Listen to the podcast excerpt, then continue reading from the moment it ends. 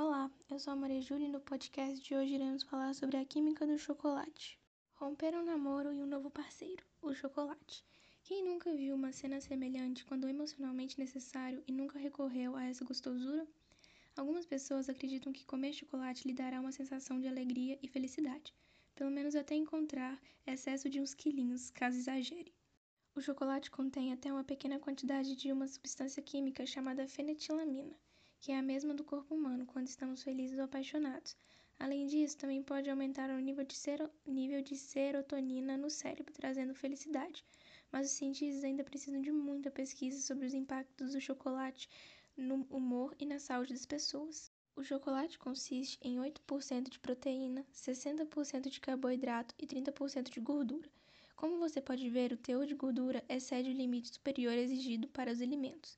Isso pode ser convertido em algumas calorias. Por exemplo, 100 gramas de barra de chocolate podem fornecer 520 calorias. As calorias mais baixas são amargas e semi-amargas, seguidas de leite e, finalmente, chocolate branco, para não engordar. Recomenda-se comer apenas 25 a 30 gramas por dia até três vezes na semana.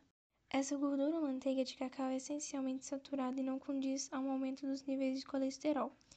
No entanto, o chocolate também fornece mineral potássio, cloro, fósforo, cálcio, sódio, magnésio, ferro, cobre e zinco, e vitaminas A, B1, B2, B3 e E, apenas vitaminas C e D.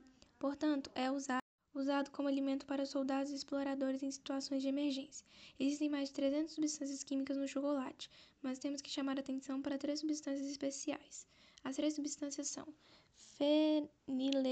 feniletilamina, ácido oxálico e cafeína. Feniletilamina. Essa é a substância que leva felicidade em nosso cérebro, porque pode desencadear a liberação de dopamina, que é uma substância química no cérebro que causa felicidade.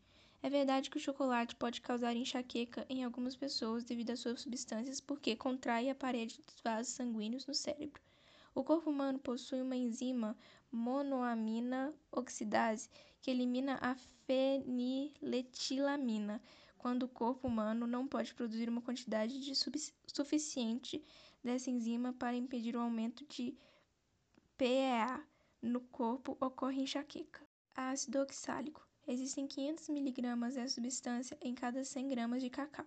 Existem muitos outros alimentos, como o ruibarbo.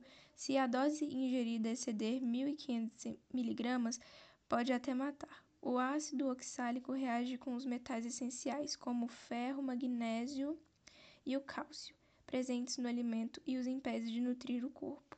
O ácido oxálico mata pela diminuição abaixo do nível tolerado de cálcio em nosso organismo.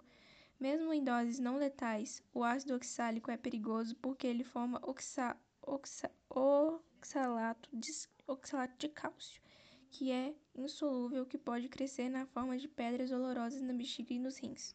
Cafeína. O chocolate contém uma pequena quantidade de cafeína, o que nos dá a sensação de restaurar energia e tem um efeito medicinal. É interessante notar que, embora o chocolate contenha várias substâncias ativas, nenhuma delas vicia. Esse foi o podcast de hoje falando sobre a química do chocolate. Muito obrigada atenção de todos.